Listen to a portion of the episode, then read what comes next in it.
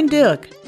Moin Edda. Da sind wir wieder mit unserem Podcast 1000 Gesichter plus zwei und heute wollen wir über ein Medikament reden, welches die Allzweckwaffe im Kampf gegen Entzündung aller Arten ist. Es ist, glaube ich, eines der meistverschriebenen Wirkstoffe und es gibt, behaupte ich, keinen, der nicht auf die ein oder andere Weise schon Erfahrung damit gemacht hat. Die Rede ist natürlich von Cortison. Dirk, was wissen wir überhaupt über Cortison? Ja, meine erste, äh, mein erster Kontakt mit Cortison war eigentlich so, dass das ziemlich böse ist. Ne?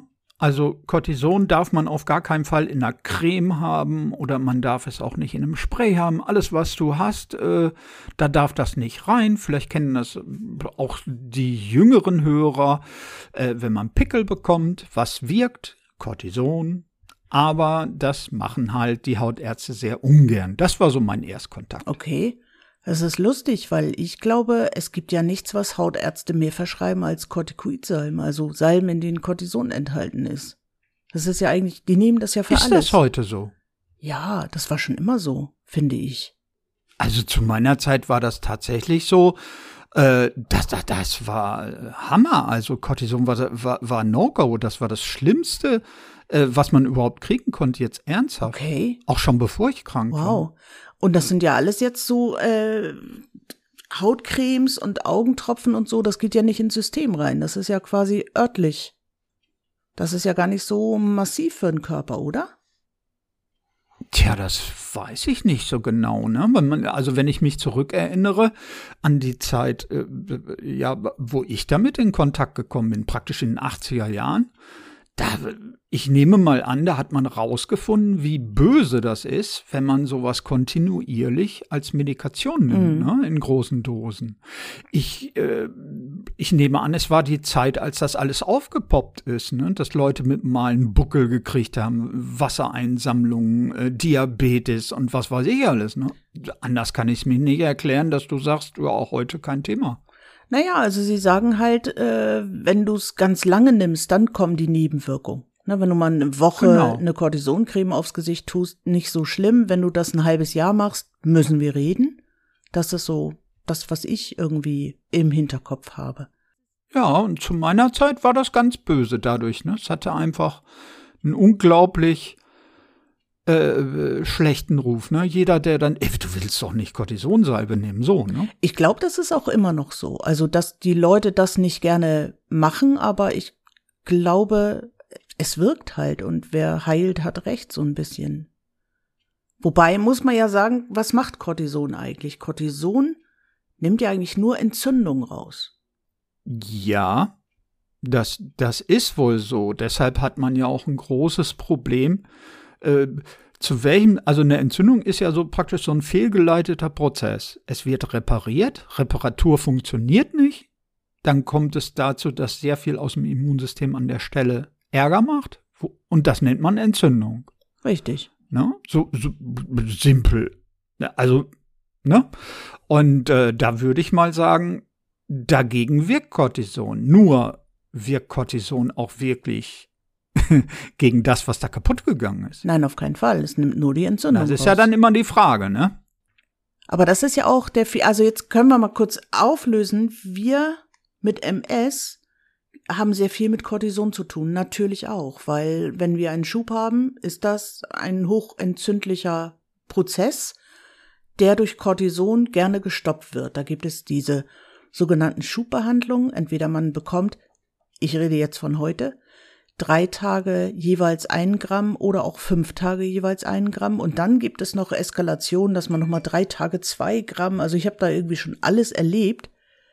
Du bist ja schon länger dabei, ne? War das vor 30 Jahren auch schon so? Hast du da auch schon ein Gramm gekriegt? Nein. Da war 50 Milligramm, äh, war die absolute Horrordosis und ähm, das, was man heute so bei anaphylaktischer Schock macht, ne, das ist, glaube ich, 50 Milligramm, was man dann kriegt. Das war damals so äh, die Dosis. Ähm, ich kann mich erinnern, im Krankenhaus, ich glaube, die Erstdosis ist 100 Milligramm gewesen und dann wurde es schon äh, drei Tage 100 Milligramm und dann runterdosieren. Ganz, ganz, ganz langsam. ganz langsam, dass der Körper nicht durcheinander kommt. Wahnsinn. Das ist verrückt, ne? Ja, und wir kriegen diese Hochstoßtherapie, ne? Wir kriegen also wirklich, man wandert auch ein bisschen in ein anderes Land, wenn man Cortison in diesen Dosen erhält.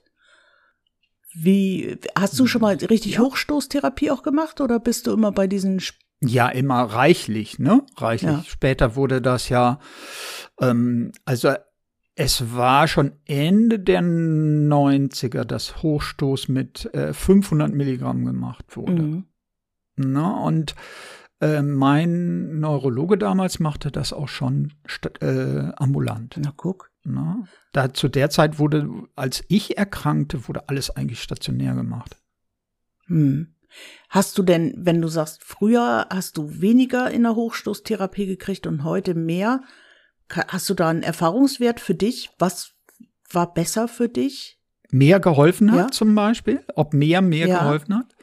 Äh, nee, das, das kann ich für mich gar nicht so beurteilen. Das ist ja total schwierig, ne? weil ich hatte ja am Anfang äh, viel geringere bleibende Schäden.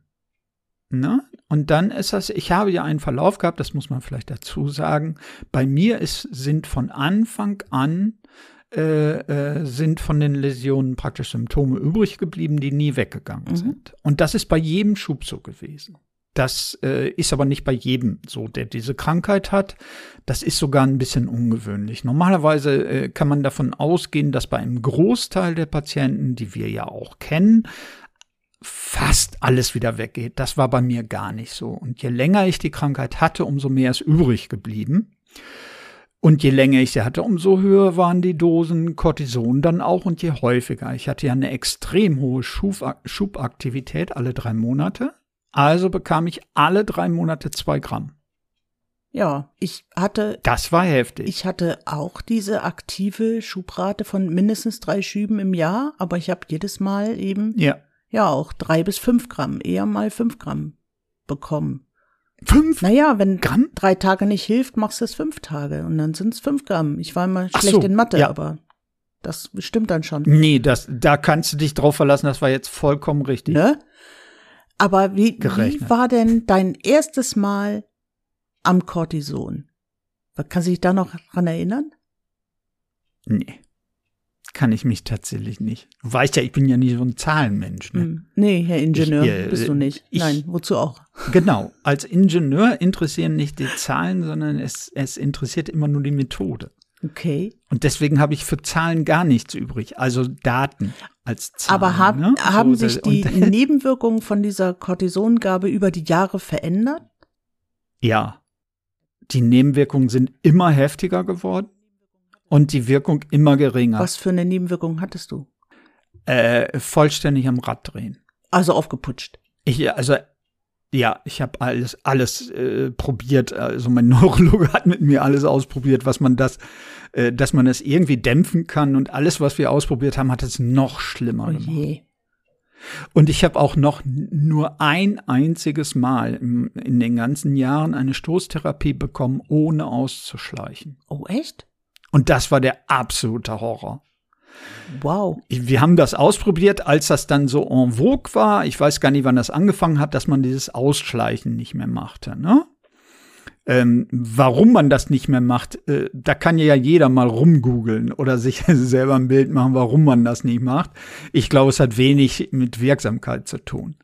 Jedenfalls ist es so, äh, dass wir das ausprobiert haben und dann äh, bin ich vollständig abgekackt. Aber wirklich im wahrsten Sinne des Wortes. Ich konnte gar nicht mehr aufstehen, gar nichts mehr. Wahnsinn.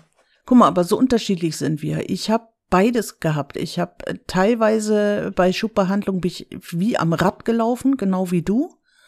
Also aufgeputscht bis zum geht nicht mehr. Ich habe aber auch das gehabt, wo ich depressiv, nichts machend in der Ecke lag und nicht mal mehr anständig sitzen konnte vor lauter Kraftlosigkeit.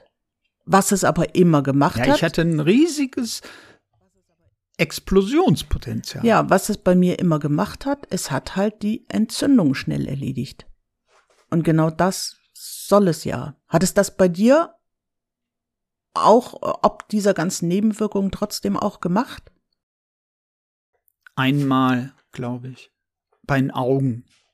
Da, wo es bei dir am Ich schlechtesten gerade sagen, hat, hat's Augen. bei mir am besten Mein gewirkt. Körperkeil, der sich überhaupt gar nicht für Cortison interessiert. Ja, ich habe ja nie mit den Augen richtig Probleme Mhm. gehabt. Ne? Das muss man sagen. Ich konnte zwar nichts sehen, aber das hat ja nichts mit den Augen zu tun. Also ich hatte mit diesen Augenkernen Probleme. Ne? Und die Augenkerne können auch dafür sorgen, ähm, dass man gar nichts mehr sieht. Und da bin ich auch blind gewesen. Und da muss ich sagen, war das wirklich toll, dass ich während der Infusion schon wieder ein bisschen sehen konnte. Guck mal, das habe ich dann bei einer anderen Behandlung. Aber jetzt mal, um es zu verallgemeinern, wenn man jetzt Cortison kriegt, worauf muss man eigentlich achten, damit es vielleicht nicht so schlimm wird mit den Nebenwirkungen? Was kann man tun, prophylaktisch? Also ich würde sagen, mm, das erste ist, dass man nicht das macht, was ich gemacht habe, weil ich immer so aufgedreht war, habe ich Sport gemacht. Ah, Du weißt, ich mache Ausdauersport. Das ist aber absolut kontraproduktiv, weil man dann Cortison, Cortison abbaut. Das wusste ich aber nicht. Das heißt, immer wenn ich mich aufs Rad gesetzt habe bin so lange gefahren, bis ich endlich wieder ruhig war, hatte ich wahrscheinlich das Cortison abgebaut. Ne? Und äh, das haben wir jahrelang so praktiziert, bis ich meinem Neurologen das mal erzählt habe. mhm. Und dann, dann habe ich natürlich die A-Karte gehabt. na ne? klar. Während ich das so sehr hätte er mir ja auch sagen können, oder? Ja, das wäre nett gewesen. Also was ich gemacht habe, ich habe eigentlich immer darauf geachtet, dass ich das möglichst früh kriege, weil morgens, also Ja. Cortison ist ja so ein kleiner Cousin von unserem körpereigenen Cortisol, was auch so ein als Stresshormon bezeichnet wird. Und das schüttet der Körper morgens aus. Irgendwie richtig früh morgens, irgendwie zwischen sechs und acht oder so. Ähm, und um diesen Rhythmus nicht komplett aus dem Tritt zu bringen, damit man auch weiterhin eigenes Cortisol produziert, ist es schon schlau, diese Gabe morgens zu machen. Erstens deswegen und zweitens finde ich fast noch den wichtigeren Punkt, damit man abends schlafen kann. Weil diese Aufputschwirkung ja über die Zeit auch ein bisschen milder wird. Und so hat man eine Chance, wenn man es ganz früh kriegt, dass man abends auch ins Bett gehen kann. Das war immer so meine Strategie dagegen. Das ist ja auch die richtige, ne? Es wird ja auch überall empfohlen. Ja, wird ja aber so nicht gemacht. Wird ja auch so nicht, nicht unbedingt gemacht. Also wenn du im akut Krankenhaus liegst, wer hat denn Zeit zwischen sechs und acht dir eine Infusion anzulegen? Das wird nach dem Frühstück gemacht. Also halb elf. Ja, aber das habe ich ja nie im Krankenhaus gemaus Ich habe das nie im Krankenhaus nee, ich habe gemacht. die erste Zeit. Also Krankenhäuser sind, na, ich, also ich, ich habe das, ich hatte zum Glück wirklich einen Neurologen, äh, mit dem ich das ambulant machen konnte und der hat auch die Samstags- und die Sonntagssachen gemacht und auch um acht, Mhm. nicht irgendwann. Mhm. Ne? Das muss man, das muss man einfach so sagen. Ob der das heute noch macht, das weiß ich nicht, kann ich mir fast nicht vorstellen. Der ist ja ein bisschen älter als ich. Wir sind ja zusammen alt geworden und ähm, er wird es wohl jetzt nicht mehr machen. Und in diesem Zuge, was ich eben schon äh, sagen wollte, ist, ist diese, ähm, diese Sache, kann man das auch mit Tabletten machen? Wollte ne? ich gerade sagen. natürlich gefragt. Und ist es dann genauso wirksam? Also ich habe die ersten Schübe, weil ich einfach noch im Krankenhaus lag, die natürlich stationär gemacht. Oder wenn eben die Schübe so heftig waren, also wenn ich nicht mehr aufstehen konnte, dann bin ich ins Krankenhaus gegangen, weil du dann einfach zu Hause, ich zu Hause nicht mehr zurechtgekommen bin. Aber ich habe auch ganz schnell umgestellt auf ambulant. Die Möglichkeit habe ich auch. Ähm, und ich bin auch dazu übergegangen, wenn dann eben Wochenende war, dass ich das in Tablettenform genommen habe. Was irgendwie, das macht keinen Spaß, das wissen wir alle, weil da muss man viele Tabletten schlucken, um auf dieses Gramm zu kommen. Und diese Tabletten, 40, äh, 20? ja, 20 zum Beispiel, und die sind einfach nicht, äh, die haben keinen Film drumherum. Das heißt, es bleibt dir in der Schnute hängen, hatten wir ja schon. Macht alles keinen Spaß. Cortison ist bitter, aber es funktioniert halt. Wenn man keinen schlimmen Magen hat, Magenschutz kriegt man mit für die Zeit. Die kriegt man auch mit, wenn man Infusion kriegt, aber ich, ich habe eben auch keinen Stressmagen, also ich kann da gar nicht mitreden. Es gibt viele, die sagen, ich auf ich, wenn ich das esse, dann bin ich todkrank. Das habe ich nicht. Insofern, es gibt jetzt, habe ich äh, gesehen, eben am UKE in Hamburg machen sie eine Studie, um das zu trinken. Da geben sie, machen eine Studie, Wie, dass die was? Patienten gegen Schubbehandlungen einfach quasi in Glas Cortison kriegen. Finde ich Mhm. nicht doof. Also aufgelöste Ja? Tabletten Nee, oder wie? Das weiß ich nicht, wie sie Ah. das herstellen. Da wird schon irgendwie ein bisschen mehr als nur auflösen sein, aber äh, finde ich interessant. Gerade für die Leute, die keine Tabletten schlucken können. Was ich sagen könnte zu der Studie ist einfach, die gemacht wurde, um das eben rauszufinden. Das ist ja noch gar nicht so lange her. Man möchte äh, das mit den Infusionen nicht, das ist aufwendig, das ist teuer, Tabletten sind besser. Kriegst du nach Hause, kannst du vielleicht auch, wenn du in den Urlaub fährst, dann gibt dir dein äh, Neurologe praktisch so ein Notfallpaket an Tabletten mit, dass du dann in Absprache das selbst erledigen kannst. Richtig. So, Punkt. Das ist ja erstmal keine schlechte Idee. Problem ist, es wird nur bis zu einer Größe oder Stärke von 50 Milligramm hergestellt und dadurch die 20 Tabletten.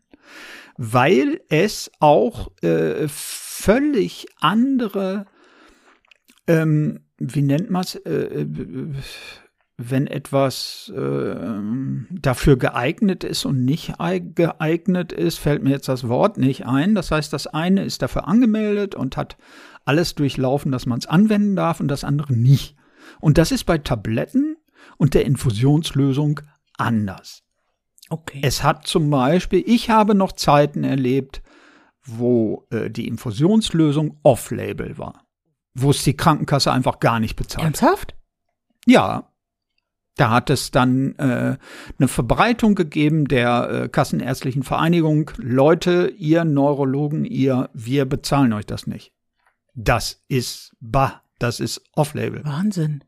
Ja, und äh, das war ne- das war eine ganz böse Zeit. Also die das das war richtig doof. Zumal man da auch gar nicht wusste, geht das jetzt mit Tabletten? Das hat ja nämlich noch gar keiner ausprobiert, jemanden 20 Tabletten einzuflößen.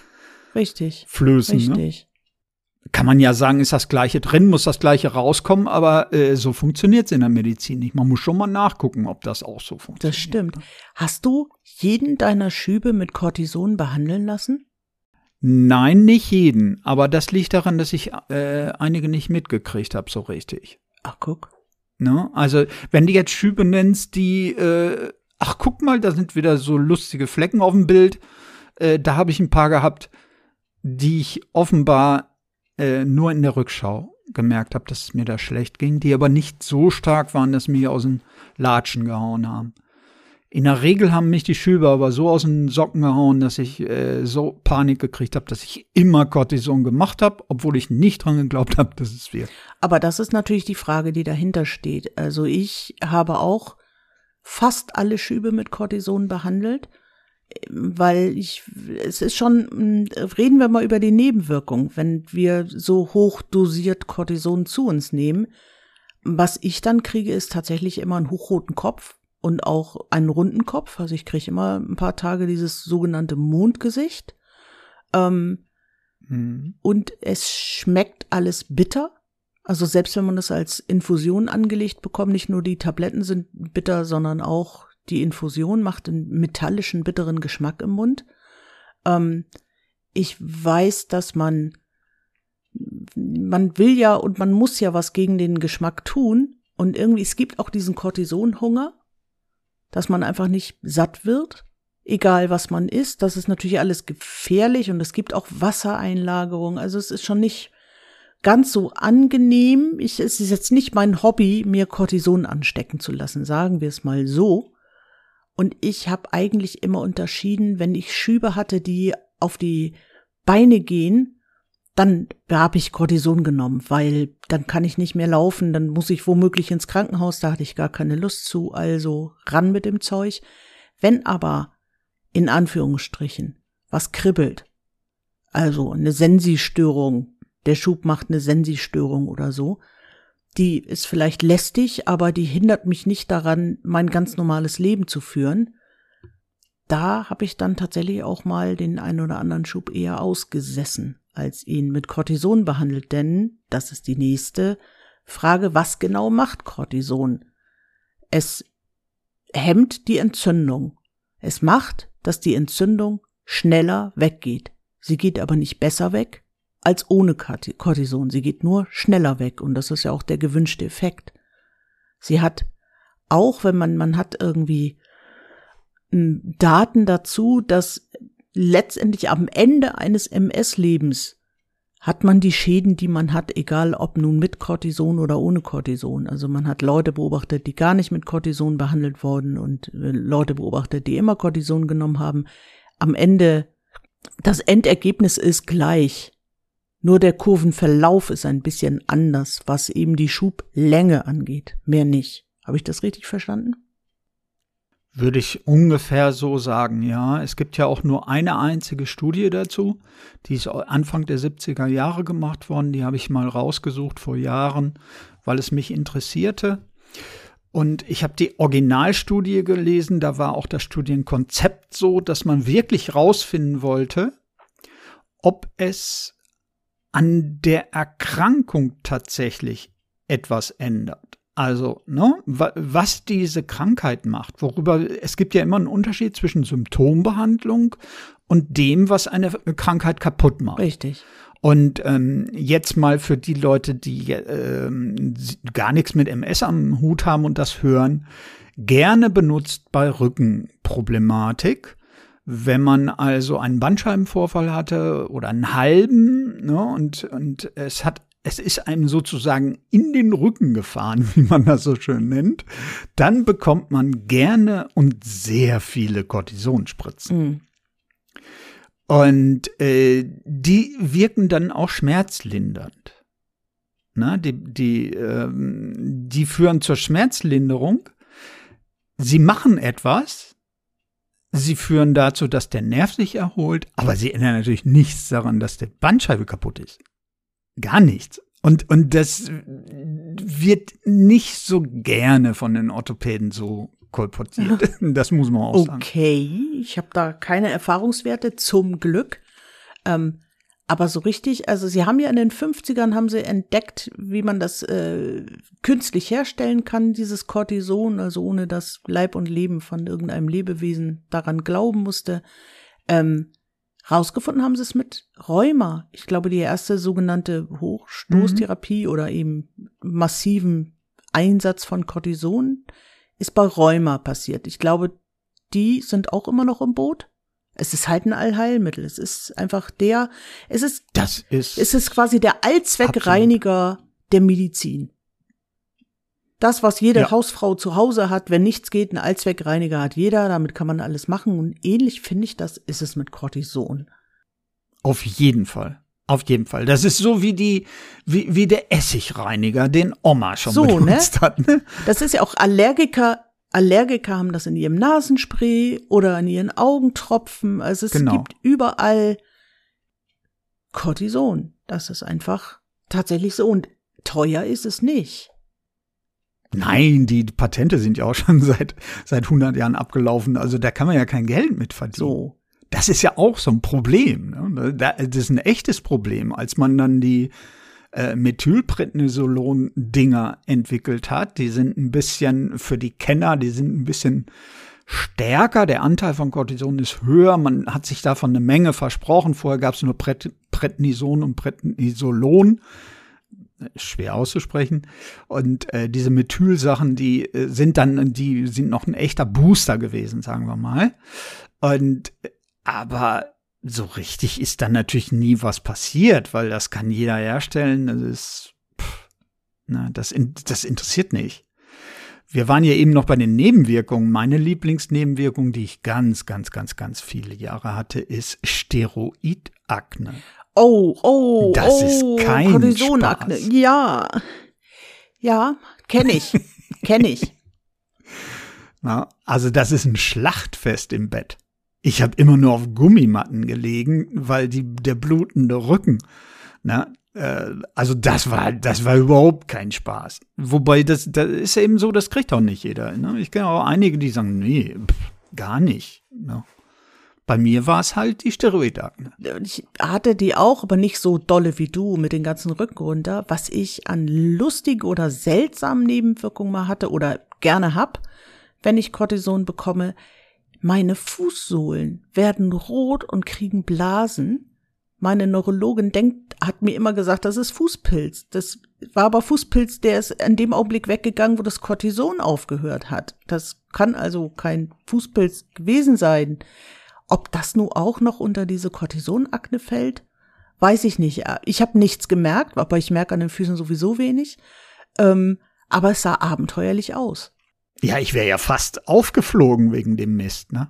Weil, ich meine, du siehst ja meine Nase, ne, und das ist ja noch übrig geblieben. Ich habe das dann weggekriegt, da als ich angefangen habe, äh, kein Fleisch mehr, keine Milchprodukte, alles weggelassen. Und dann hat sich das langsam, und dann habe ich meinen Tablettenkonsum äh, langsam über Jahre äh, wirklich massiv runtergefahren. Alles, was man mir angeboten hat, habe ich weggelassen. Und äh, damit ist, ist das dann besser geworden, aber es hat ja seine Narben behalten. Und ich habe diese Rosacea dann noch auf der Nase gekriegt davon, ne, die so wunderbar ist. Damit sieht man natürlich aus wie ein Säufer. Und als ich meinem Chef das mal gesagt habe, da wusste der dann schon, dass ich krank bin. Und dann sagte er, Herr Rieper, das hätten Sie mir doch eher sagen müssen. Na, ich habe immer gedacht, Sie lassen es richtig knallen abends. Ah. Sie haben ja voll die Säufernase. Super. ne? Super. Und man sieht auch so aus, ne? weil das ist im Gesicht des Wahnsinn. Ich hatte so große Entzündungen überall. Ne? Am schlimmsten war es halt auf dem Rücken, aber im Gesicht auch. Und da, da bist du wie, als wenn deine Pubertät nie aufgehört hätte. Das stimmt. aber hattest du jeweils was mit dem Magen? Mit Cortison nee, und Magen? Das wäre vielleicht, das täte uns nee, mal interessieren, liebe Hörerinnen und Hörer, ähm, weil das lese ich so oft dass Menschen so Probleme ja, mit ihrem Magen und Cortison haben. Da können wir leider gar nicht mitreden. Das interessiert uns aber, wie das so ist mit Magen und Cortison. Schreibt uns gerne über Podcast at 1000 Gesichter plus 2.de, ähm, dass wir vielleicht mal darüber reden. Vielleicht laden wir mal einen ein, der mit uns darüber plaudern kann, weil es ist ja schon es ist ja schon ein Jahrhundertthema, es ist zumindest ein riesengroßes Thema. Und dann nicht nur MS unter vielen chronischen Krankheiten, die eben damit einfach auch behandelt werden. Es gibt auch andere Möglichkeiten, äh, das Cortison zuzuführen. Also ich weiß, diese Intratekal, hast du gesagt, heißt das? Das ist eine Spritze ja, in den Rücken. Ja. Das ist, ja. erklär du das mal, du kennst dich da besser aus. Also da, das wird ins Nervenwasser gespritzt. Man macht also bei der, ähm, das kennt jeder, der schon mal beim Neurologen war, die Punktion muss jeder über sich ergehen lassen. Dann wär, da wird Nervenwasser entnommen. Das ist die Standarduntersuchung bei den Neurologen schlechthin, ob man jetzt ähm, Röteln, Gürtelrose, das ist alles völlig egal. Ne? Also ausröteln entwickelte Gürtelrose, da wird diese Untersuchung auch gemacht. Man möchte eben feststellen, ob Bakterien, Viren, irgendetwas im Nervenwasser unterwegs ist, was man nicht anders rausfinden kann. Und ähm, die Idee ist halt, dass das Medikament genau an die Stelle kommt, an die es soll. Und das sind hauptsächlich, Läsi am besten funktioniert es bei Läsionen im Rückenmark, weil es direkt an die Stelle geht. Ne? Also das heißt, äh, ich habe äh, die, die größten Probleme habe ich mit meinen Rückenmarksläsionen, nicht mit den Gehirnläsionen und die gehen dann häufig eben auf Arme und Beine und Blase und so weiter. Und und äh, das andere ist dann eher gucken, äh, ja, welche Störungen gibt's noch, Ataxie, tausend andere Sachen. Ist jetzt, ist jetzt auch egal, aber äh, dieses intratekale Cortison wird in ganz, und vor allem, man hat eine viel, viel kleinere Dosis. Ne? Die Dosis ist sehr, sehr gering gegenüber den Dosen, die man übers Blut aufnimmt, weil da ist natürlich viel Verlust und über den Magen auch. So die Idee. Ne, das kommt eben direkt da an, wo es hin soll.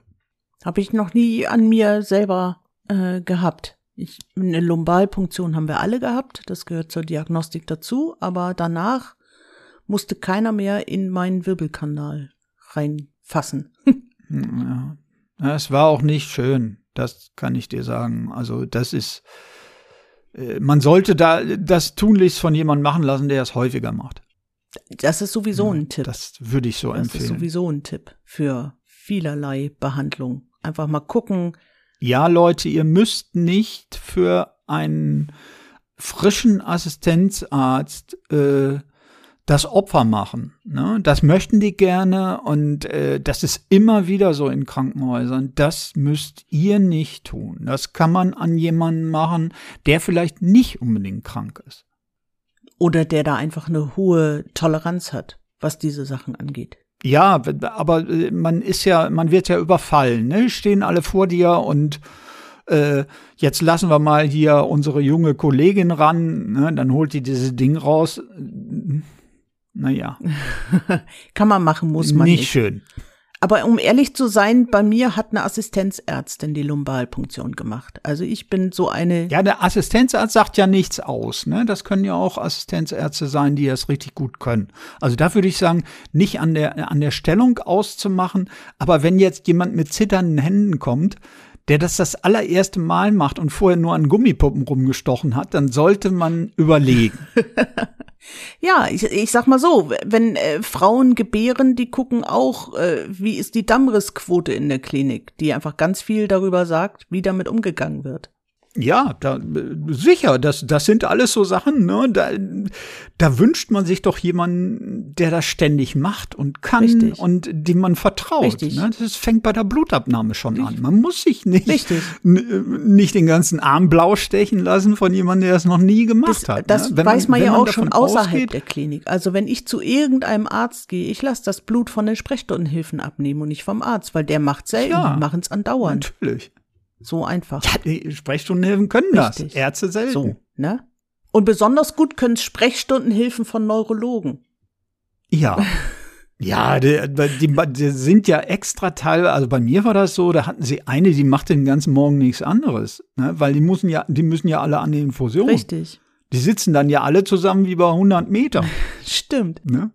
Und es ist ja so, es gibt viele, ähm, uns wird oft mal Blut abgenommen oder irgendwann, die Leute wollen viel an die Venen ran, da ist schon viel Bindegewebe mit dabei und also es ist nicht einfach unbedingt von MS-Lern, von neurologisch kranken Menschen Blut abzunehmen. Deswegen lasst es lieber bei denen machen, die stressfest sind und dies andauernd machen. So, also fassen wir mal zusammen. Cortison, Fluch und Segen. In erster Linie erstmal mehr Segen als Fluch von dem, was es macht. Man darf es nicht verwechseln mit, dadurch verbessere ich meine MS. Das tut ihr nicht. Ihr macht nur die, das Schlechte Genau. schneller weg, aber ihr macht nicht, dass es besser wird. Und am Ende eines Lebens ist es in der Krankheitsgeschichte nicht ersichtlich, ob Cortison was zum Verlauf beiträgt oder nicht, tut es nicht. Es macht nur den Moment besser. Und in dem Moment leben wir ja auch, also müsst ihr auch so entscheiden. Ja. Können Das, das würde so ich absolut sofort unterschreiben. Ne? Und dann hat es auch, glaube ich, die Berechtigung, sonst wird man es auch meines Erachtens nicht mehr machen. Jetzt kann ja einer um die Ecke kommen und sagen, die wollen alle nur Geld verdienen. Nein, mit Cortison verdient man kein Geld. Nee, wollte gerade sagen, mit Cortison verdient man schon lange kein Geld mehr. Also, wie schon gesagt, schreibt uns gerne podcast at 1000 Gesichter plus 2.de und dann schauen wir mal, was wir draus machen. Es interessiert uns auf jeden Fall, auch mal die andere Seite zu hören.